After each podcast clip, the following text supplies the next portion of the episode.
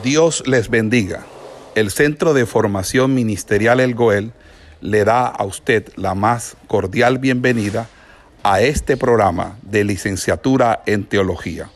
Hoy con la asignatura correspondiente a nuestro pensum académico.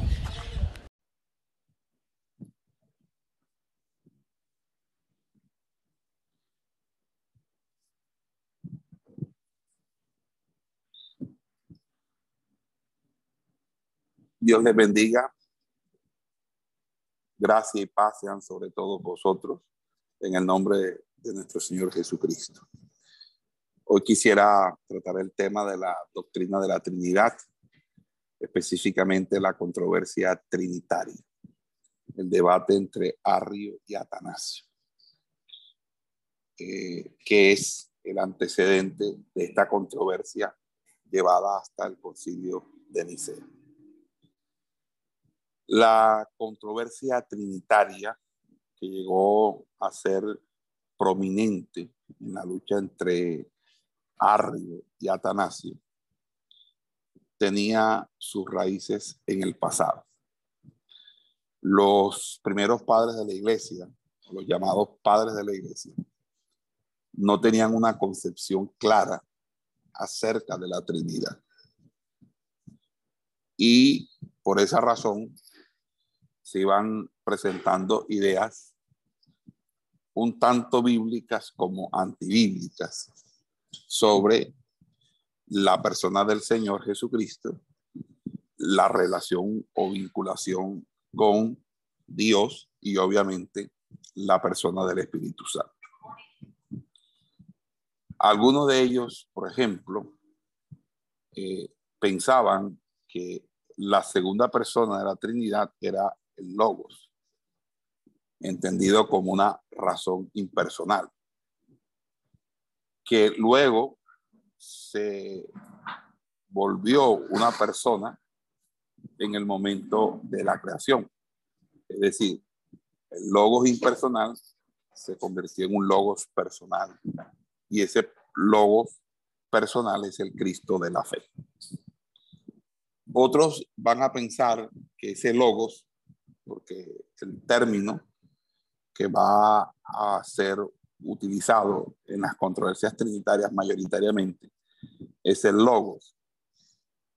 Por varias razones. Primero, porque es el término o la palabra más bien que es utilizada por Juan para hablar acerca de la divinidad de Jesús en el Evangelio que lleva su nombre.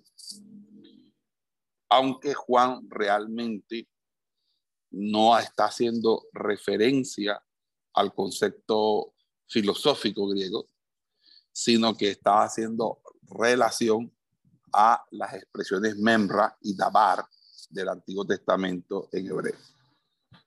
Sin embargo, el debate más álgido es precisamente al considerar las consecuencias teológicas y prácticas de reconocer a Jesús como logos. En ese orden de ideas, eh, otros consideraban que el logos sí era persona y era, eh, por así decirlo, eh, con cierta subordinación al Padre. entonces era coeterno, pero eso sí, no era coigual, era subordinado al Padre. En, ese sentido, yo creo que vamos encontrando quizás cuál es la, la situación realmente eh, que se da aquí en, cuanto a la doctrina de la, Trinidad. Eh, y era que, que, la doctrina del logos eh, de los apologistas, los padres antinósticos y de los padres alejandrinos, no trajo consigo una satisfacción general, porque gran parte de la gente eh, del común veía con mucho desinterés y con, muchas, eh, con mucho escepticismo y duda esas doctrinas, porque de una manera u otra eh, le parecía que afectaba sus intereses teológicos o cristológicos. Entonces, eh, había una situación.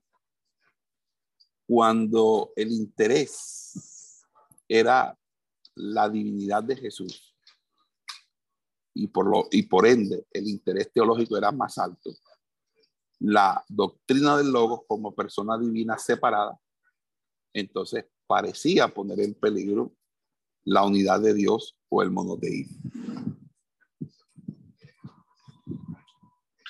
Y donde el interés cristológico estaba en el primer plano, la idea que el Logos estaba subordinado al Padre parecía comprometer la deidad de Cristo. Entonces, había una situación y era salvaguardar la unidad de Dios, pero también sin perder la deidad de Cristo. Por esa razón es que se dieron lugar dos formas de pensamiento que se le llamó monarquianismo, nombre que por primera vez les dio Tertuliano, aunque estrictamente hablando sería justo aplicarlo solamente a aquel tipo en el cual el interés teológico es más importante que es el monarquerismo dinámico y el monarquerismo eh, modalista, los cuales ya ustedes eh, lo, han, lo han visto. El monarquerismo dinámico, eh, este tipo de monarquerismo, estaba principalmente interesado en preservar la unidad de Dios y estaba completamente alineado con la herejía evionita de la iglesia de los primeros siglos, como lo está también con el unitarismo de nuestra actualidad. Algunos encuentran la manifestación más temprana de este tipo de monarquianismo en una, una secta eh, antigua llamada los Alogi. Y esta secta eh, eh, estaba representada, entre otras cosas, por Teodosio Bizantino quien fue excomulgado por el obispo de Roma, Víctor. También hay cierta cronología que ubica a un sirio de nacimiento llamado Artemón, que trató de probar las opiniones peculiares de este tipo de monarquianismo basándose en las escrituras y la tradición. Sin embargo, sus argumentos fueron efectivamente refutados por un autor anónimo desconocido que publicó un autor, una, un texto llamado El pequeño laberinto. Los alogoi o los alogi, esta secta, disminuyó gradualmente, pero luego apareció revivida mediante los esfuerzos de de un autor llamado Pablo de Samosat, que llegó a ser muy notable porque era nadie más y nadie menos que el obispo de Antioquía, y a quien se le describe como una persona eh, imperiosa, una persona de un amplio conocimiento eh, y de una gran trayectoria intelectual. Eh, ¿Qué es lo que planteaba Pablo de Samosata? Pablo de Samosata decía que el logos fue realmente homoousius. Y quiero aclarar que homoousius, en, ahí hay una doble O, homoousius, o consustancial con el Padre, pero no era una persona distinta en la deidad. La distinta. Y quiero destacar el término homoousius porque hay homooxios con doble O y hay homouxios, que es una contracción del dictongo, doble O, y hay un cambio de significado entre homooxios y homouxios y. Y por esa razón, eh, este es un tema gramatical que se va a tocar fuertemente en los días o semanas que duró el concilio de Nicea y posteriormente todavía más cuando se dan los conflictos acerca de la naturaleza de Cristo. Entonces, eh, como decía Pablo de Samosata, que llegó a ser su más notable representante, eh, él consideraba que Jesús era homoousius, consustancial con el Padre, pero no era una persona distinta en la deidad. El logos podía ser identificado con Dios porque existía en Dios, así como la razón humana existe en el hombre. En pocas palabras, eh, algo así como que eh, Jesús como logos era la mente de Dios o el pensamiento de Dios, más no era Dios, sino simplemente esa parte de Dios que era su mente. Por lo tanto, no era que fuera una persona distinta a Dios. Era, era, pero sí es Dios en tanto que es la mente de Dios. Entonces, eso nos lleva a hacer del logos una, un poder impersonal. Y obviamente ese poder impersonal eh, que estaba eh, o que se encuentra presente en todos los hombres como el pensamiento, la mente. Para Pablo de, de Samosata fue particularmente activo o particularmente estuvo presente en el hombre Jesús, porque entonces en ese sentido Jesús no es eh, realmente Dios, sino alguien a quien la, la mente de Dios utilizó, usó. Entonces, ese poder divino, dice Pablo de Samosata, penetró la humanidad de Jesús y eh, la fue, lo fue haciendo de manera progresiva. Entonces, eso hizo que gradualmente Jesús fuera deificado, es decir, Jesús, el hombre, que no es Dios, sino un hombre cualquiera, pues, tuviera un estatus divino. Entonces, a partir de allí adquirió ese estatus divino. Eh, obviamente, de honor, pero no se le puede considerar a Cristo. sentido estricto. En otras palabras, Pablo de Santa refuta la doctrina de la encarnación de la persona de Cristo. Y todo esto lo hace precisamente porque, según su interés teológico, era mantener la unidad de persona la unidad de naturaleza. Entonces, eh, con respecto al Espíritu Santo, Pablo de Samosata, representante del monarquismo dinámico, va a decir que el Espíritu Santo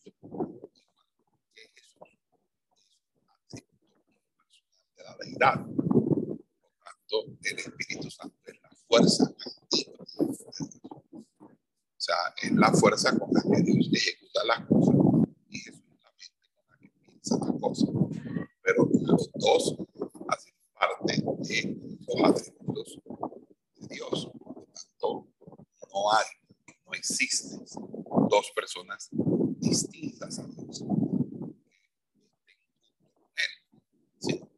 son dos atributos divinos superiores que se encuentran en él y a los cuales se les ha divinizado, uno de ellos tomó, tomó a el cuerpo de un ser humano llamado Jesús. miren cuán aberrante es este concepto. Sin embargo, Pablo de Samosata es el precursor de dos movimientos en la historia de la doctrina cristiana, que es el unitarismo y, el y los socinianos. Quiero dejar como tarea para la próxima clase que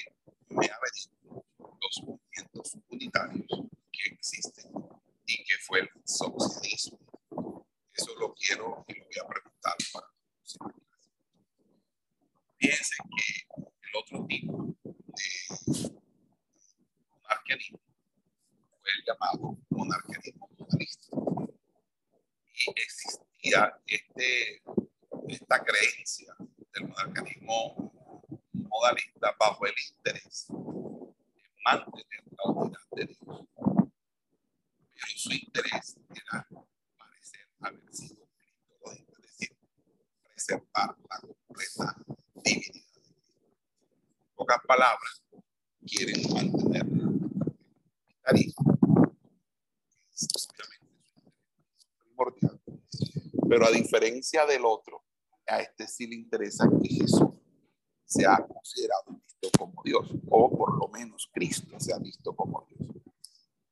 En ese orden de ideas, a, este monarcanismo modalista se le conoció por ese nombre, porque concebía a las tres personas de la deidad como diferentes modos en los que Dios se manifiesta.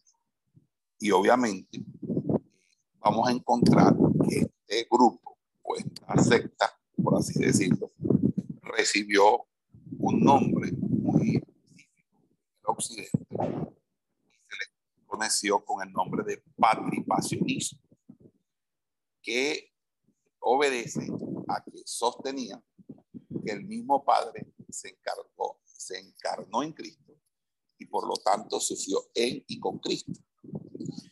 Entonces, mientras en Occidente a esta secta se le llamaba patripacionismo, en Oriente se le designó como sabelianismo, porque su más importante eh, doctrinante o su más importante expositor era Sabel.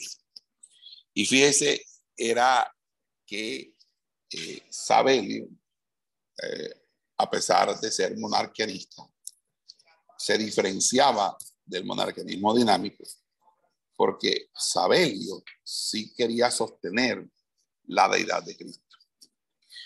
Y en ese sentido, él es el representante más importante de esta secta. Sobre Sabelio no es que sepamos mucho, porque solamente unos pocos fragmentos de sus escritos existen y es muy difícil determinar en forma detallada lo que enseñó exactamente. Pero está perfectamente claro que él distinguía entre la unidad de la esencia divina y la pluralidad de sus manifestaciones. Y esas manifestaciones están representadas como una continuación de otra, al igual que las partes de un drama. Es decir, algunas veces Sabelio hablaba de tres personas divinas, pero luego utilizaba la palabra persona en singular, en el sentido obviamente original de la palabra. Y era que, recuerden que la palabra persona significa el papel que realiza un actor, o en pocas palabras, un modo de manifestación o de actuación. Según Sabelio, los nombres de Padre y Espíritu Santo vienen siendo designaciones de tres diferentes fases en las cuales la esencia divina se manifiesta.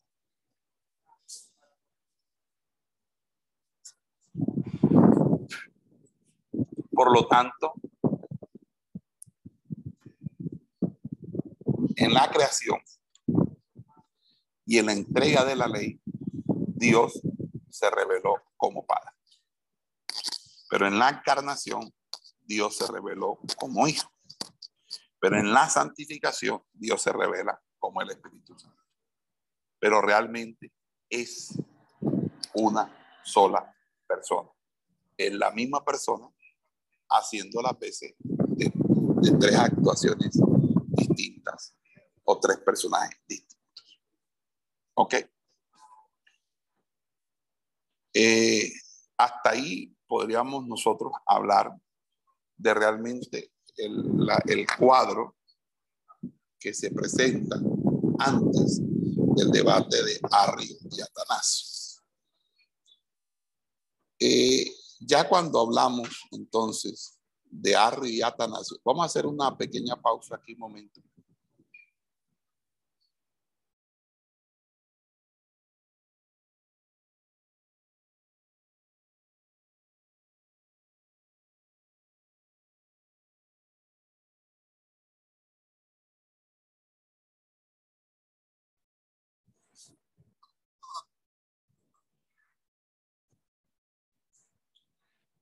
Entonces, em, habíamos establecido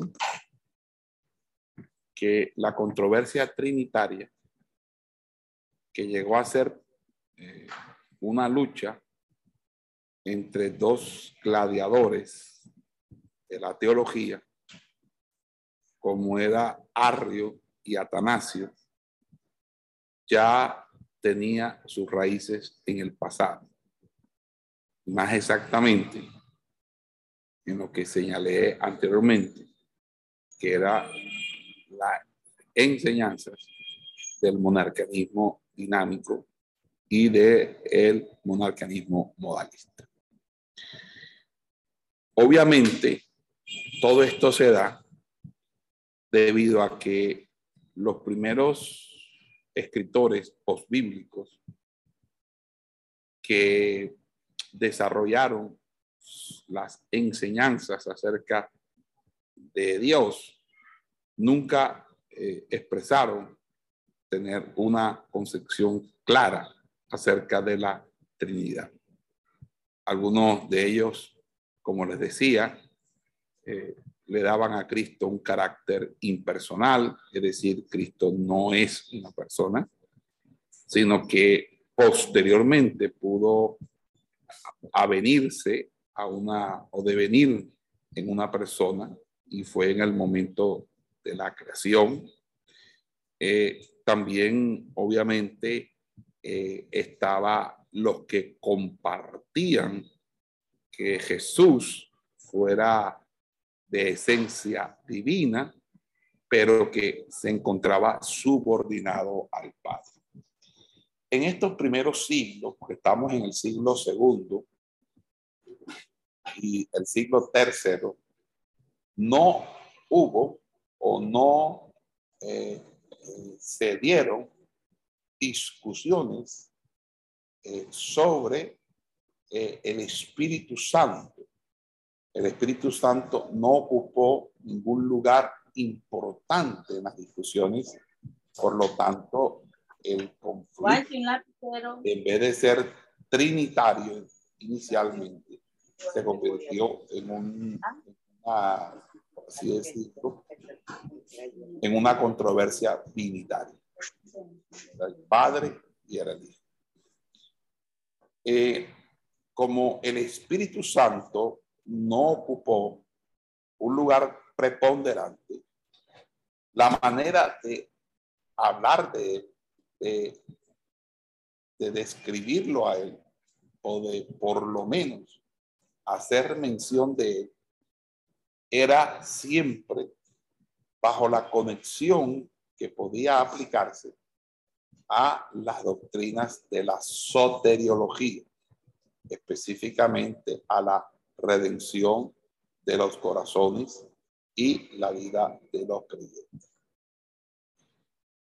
Algunos consideraban que aún el mismo Espíritu Santo no estaba eh, eh, apenas subordinado al Padre, sino que también correspondía a una eh, subordinación al Hijo. Por lo tanto, realmente toda la doctrina trinitaria se encontraba empantanada.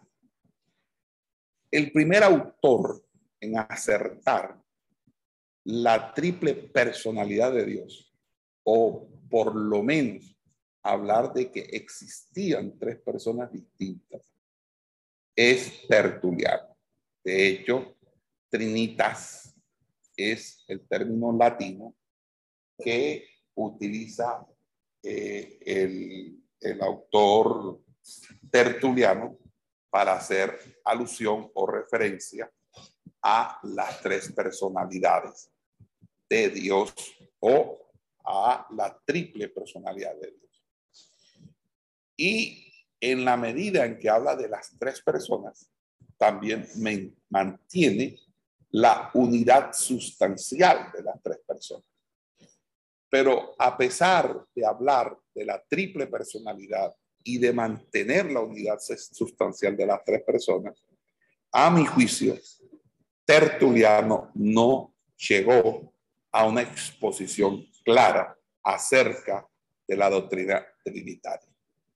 Fíjese que eh, hay toda una secuencia que desarrolla el monarquianismo que tiene como énfasis eh, entrar en una, en una negociación entre la unidad de Dios y la deidad de Cristo, lo que obviamente va a implicar la negación de la Trinidad en el más estricto sentido de esta palabra.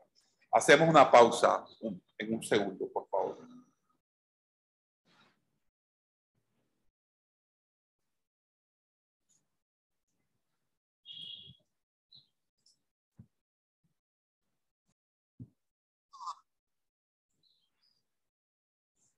Entonces, eh, decíamos que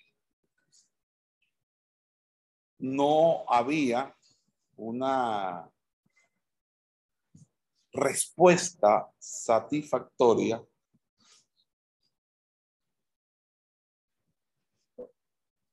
al tema o al conflicto a la problemática trinitaria. Eh, por una parte se encontraban los monarquianistas que apelaban a la unidad de Dios y a la deidad de Cristo, pero negando la Trinidad. Tertuliano e Hipólito combatieron a los monarquianistas. Desde el occidente mientras que Orígenes los atacó desde Oriente, lo cual significa que el conflicto monarquiano es antecedente al conflicto trinitario del concilio de Nicea, es decir, la discusión entre Arrio y Atanasio. Pero fíjese que a pesar que Hipólito Orígenes, Tertulianos, defendieron una posición trinitaria que fue nuevamente, que luego fue expresada en el llamado credo de los apóstoles. Pero realmente eh, ni Tertuliano ni Orígenes brindaron una definición satisfactoria de la doctrina trinitaria. Por ejemplo, Orígenes eh, tenía una opinión de que el Padre y el Hijo son hipóstasis divinas o subsistencias personales, pero no logró dar una representación enteramente bíblica de la relación que las tres personas con una sola esencia en la deidad. Aunque él fue el primero en explicar la relación del Padre con el Hijo empleando un concepto que luego obviamente fue catalogado como herético, que es la idea de la generación eterna o la eterna generación. Anoten ese concepto, eterna generación.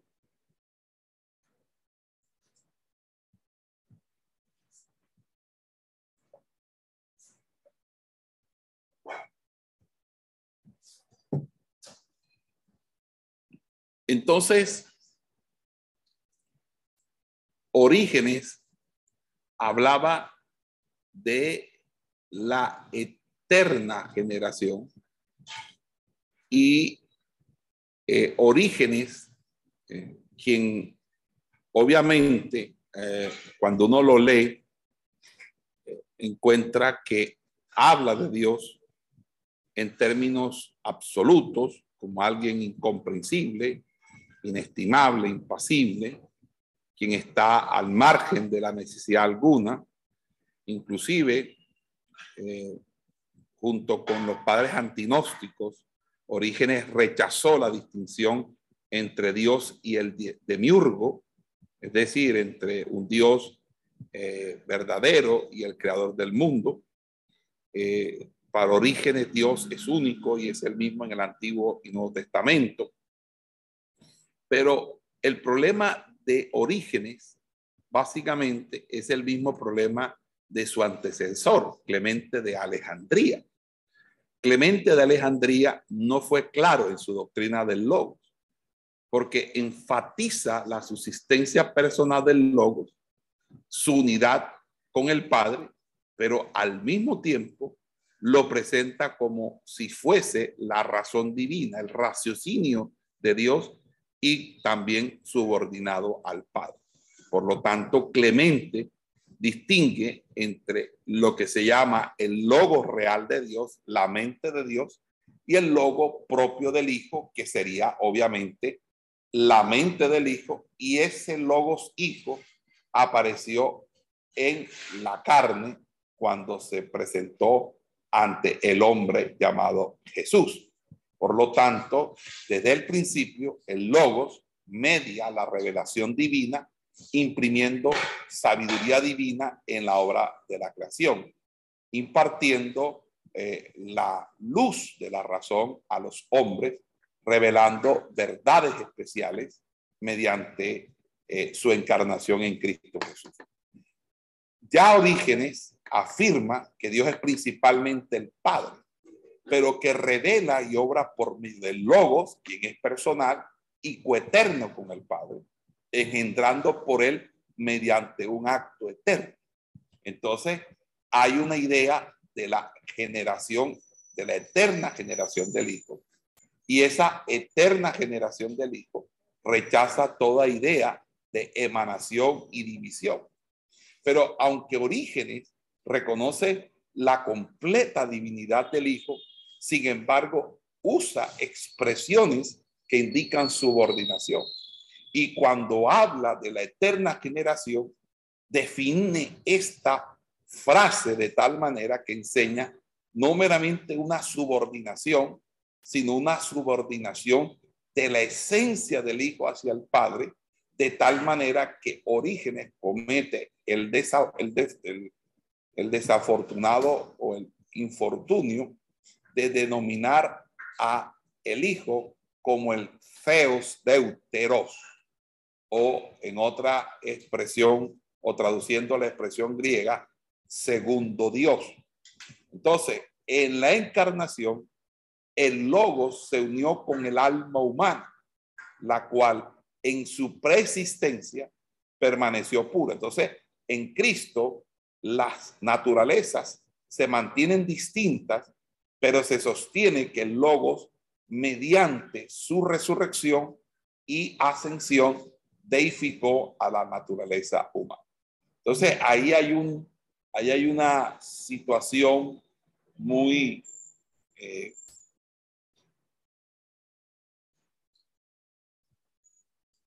muy tremenda. Además, Orígenes remata diciendo que el Espíritu Santo es la primera criatura hecha por el Padre por medio del Hijo. O sea que el Espíritu Santo es una criatura, no es Dios creador. Entonces, en ese sentido, eh, eh, eh, hay una situación bastante difícil. Ahora, el concepto que él tiene de la creación eterna hace que obviamente se hable de la preexistencia del hombre, es decir, de la preexistencia de las almas, y eso es obviamente platonismo. Origen es un platónico. Ok.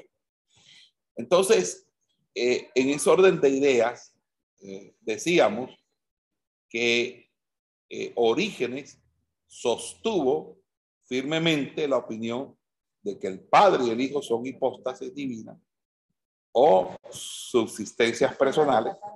Sin embargo, no logró dar una representación enteramente bíblica eh, aunque él fue el primero en explicar esa relación, pero realmente la explicó en términos de subordinación. Entonces, eh, el padre, según él, comunicaba al Hijo solamente una especie de divinidad secundaria que podía ser llamada teos, eh, theos, en el sentido de theos, deuteros, segundo Dios, pero no o theos, que sería el Dios verdadero.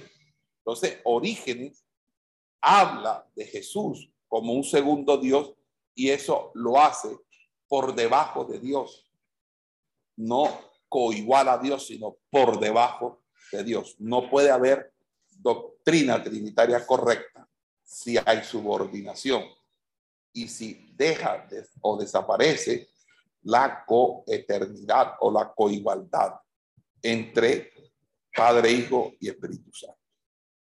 Ok, vamos a hacer una pausa y quiero que si los estudiantes tienen alguna duda o preguntas me las hagan.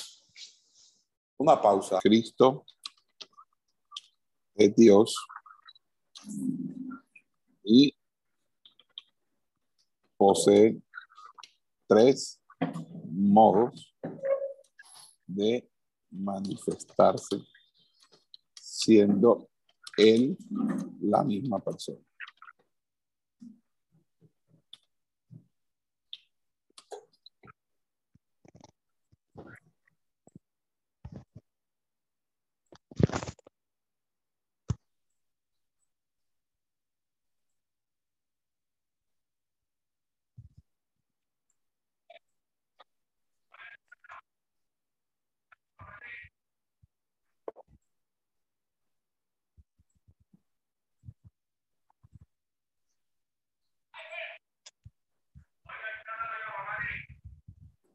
Dinámico.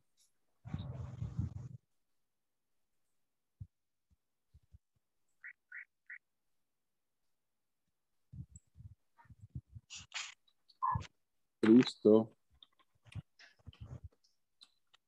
no es Dios, sino que hace parte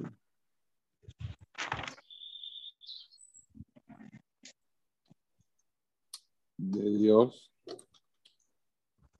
por ser la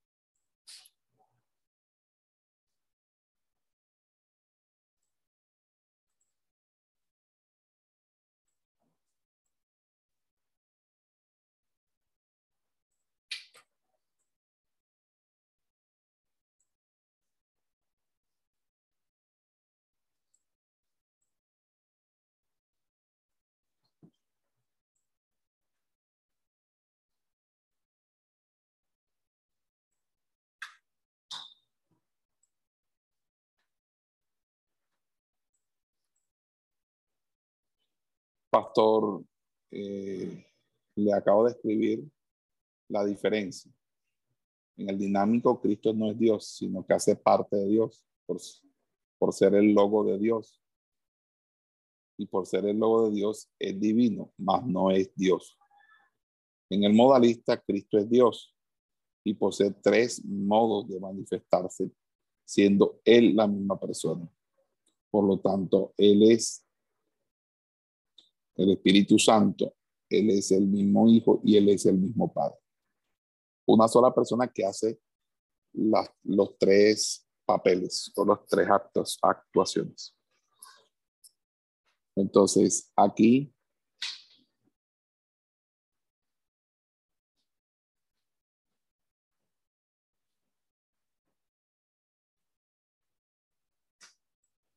está la diferencia. ¿Sí quedó claro, pastor? Pastores, ministros, ¿sí les quedó claro? Amén.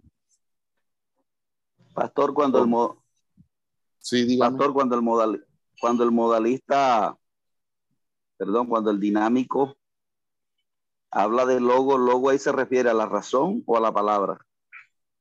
Según los modos, según los dinámicos. A la razón. A la razón. Eh, es el concepto filosófico griego. Ok. Hay un concepto que va a manejar eh, eh, el autor Orígenes, que yo ya les había mencionado, que la doctrina de la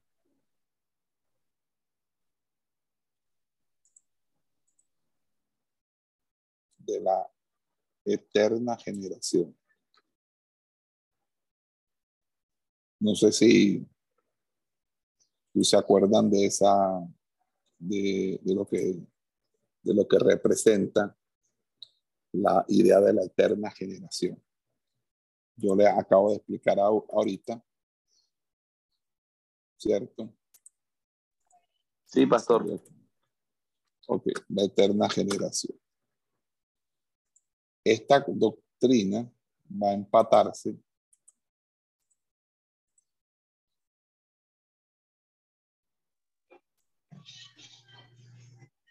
esta doctrina es de orígenes, pero va a empatarse con la enseñanza de lo que se denomina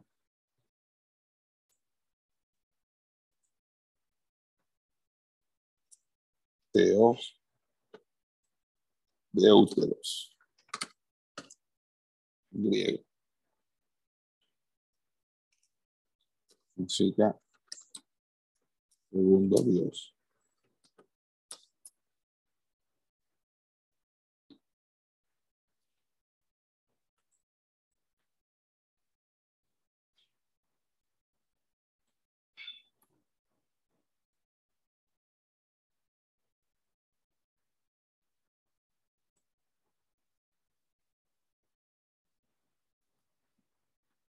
Creencia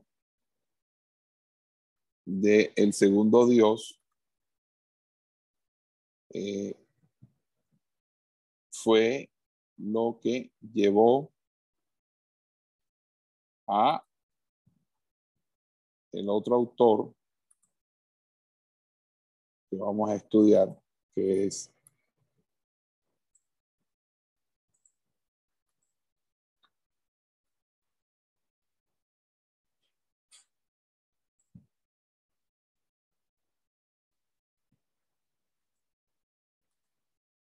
arriba.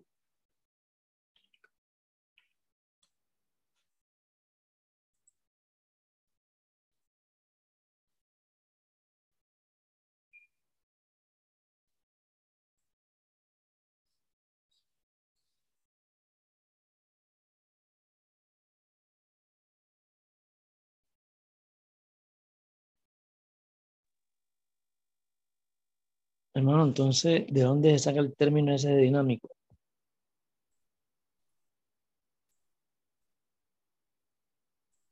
Recuerden que dinámico viene del griego dinamos. Y dinamos significa. Energía. energía, fuerza. Que Cuando dicen que Cristo no es Dios, sino que hace parte de Dios, es porque están dándole a Cristo un valor dinámico como energía, fuerza, y todo ello es de carácter impersonal.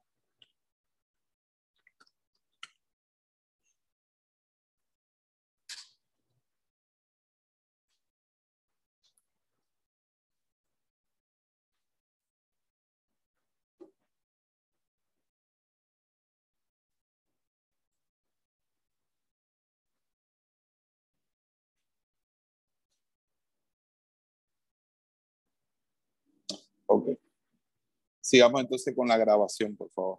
Vamos a entrar a Arri.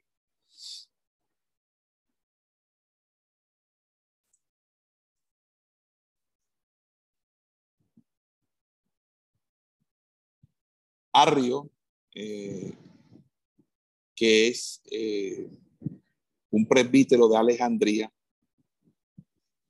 era un gran polemista, o sea, experto en debates. Eh, la idea fundamental de Arrio era sostener el principio monoteísta de los monarquianos, que había un solo Dios no engendrado, un solo ser no originado, cuya existencia no tenía comienzo. Arrio distinguía entre el logos que está inmanente en Dios simplemente como energía divina y el hijo o logos que finalmente llegó a encarnarse. Entonces tenemos que decir que el, el parte del monarquianismo dinámico y no del monarquianismo modalista. Entonces, eh, este último, el logos que llegó a encarnarse, fue generado por el Padre. Y aquí es donde él toma la idea de, de orígenes, de la generación del logos, eh, ¿verdad? Dice aquí que entonces eh, el logo fue generado por el Padre. Eso equivale a decir que fue creado. Entonces, si el Hijo fue creado de la nada, antes que el mundo fuese creado y por esa misma razón no era eterno ni de esencia divina, entonces sí es el primero y más grande de todas las cosas creadas. Y fue creado para que mediante él el mundo pudiera ser creado. Entonces, esa es la doctrina de los testigos de Jehová. Esa es exactamente la doctrina de los testigos de Jehová. Los testigos de Jehová son arrianistas. ¿Ok? Ahora, si Cristo es una criatura, los atributos de Dios no son aplicables a Cristo. Por lo tanto, Él no es inmutable, sino mutable, por ejemplo.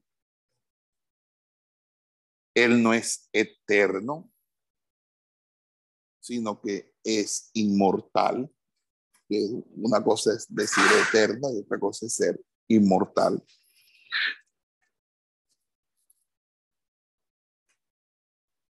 no es infinito, sino finito. Y obviamente el resto de los otros atributos de Dios, pero básicamente los tres fundamentales. Ahora, eh, si uno estudia el arrianismo, Arrio va a plantear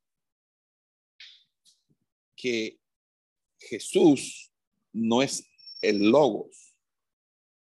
Jesús es un hombre que fue escogido para poseer el logos. Y lo que sucede es que al ser escogido para que en él habitase el logo, Jesús fue adoptado como hijo para ser venerado, adorado, glorificado por los hombres. Arrio, para hallar en cierto punto base bíblica, va a utilizar un texto de proverbios donde se habla de la sabiduría.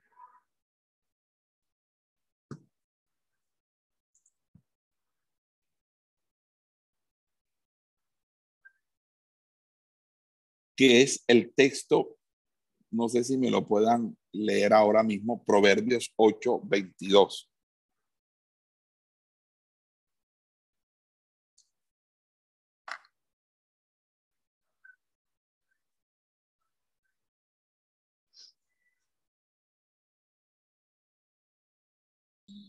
Proverbio 8, 22 dice, Jehová me poseía en el principio, ya de antiguo, antes de sus obras. Entonces, Arrio utilizó ese, ese texto. Vamos a Marcos 13, 32, otro texto que va a utilizar Arrio.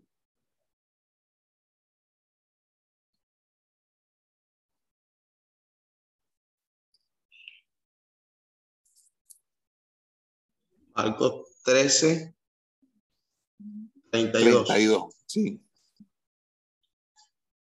Pero de aquel día y de la hora nadie sabe, ni aun los ángeles que están en, están en el cielo, sino el Hijo, sino el Padre. Ni el Hijo, sino el Padre. Exactamente. O sea que eh, eh, hay una subordinación ahí, ¿verdad? Porque el Hijo no sabe, solamente el Padre. Lucas 18, 19.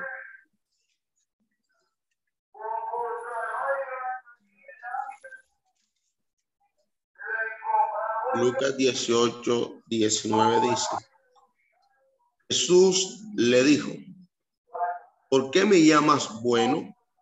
Ninguno hay bueno, sino solo Dios.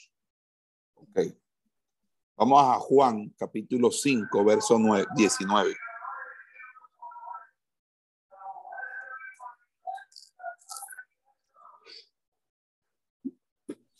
Juan 5, 19 dice, 19. respondió entonces Jesús, les dijo, de cierto, de cierto digo, no puede el Hijo hacer nada por sí mismo, sino que le ve hacer al Padre, porque todo lo que el Padre hace, también lo hace el Hijo igualmente. Subordinación. Juan 14, 28.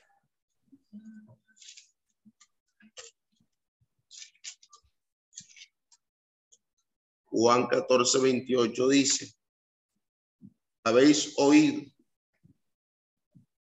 que yo os he dicho, voy y vengo a vosotros. Si me, si me amaráis, amaréis, os Si me habría, amareis, si me si me amaréis, Ok, os Ah, sí. habré- habréis regocijado, porque he dicho que voy al Padre, porque el Padre mayor es que yo. Yo he dicho, ese texto es, mejor dicho, contundente. Primera de Corintios 15, 18. Estos son pasajes que los mismos testigos de Jehová también citan para hablarnos de la criaturidad de Cristo, de que Cristo es una criatura, es el arcángel Miguel, el ser, el primer ser creado por Dios. Primera de Corintios 15, 58, 18. 18 dice, entonces también los que durmieron en Cristo crecieron.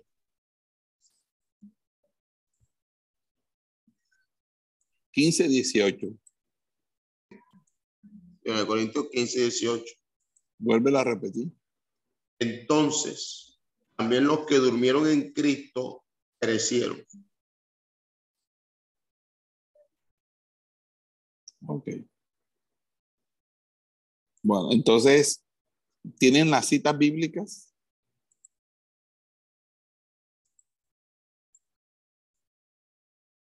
Amén. Ok. Amén. Les voy a dar 10 minutos para que lean todas esas citas y me refuten eh, la doctrina de los testigos de Jehová de que eh, Cristo está subordinado al Padre. Ok. 10 minutos. Todos van a participar.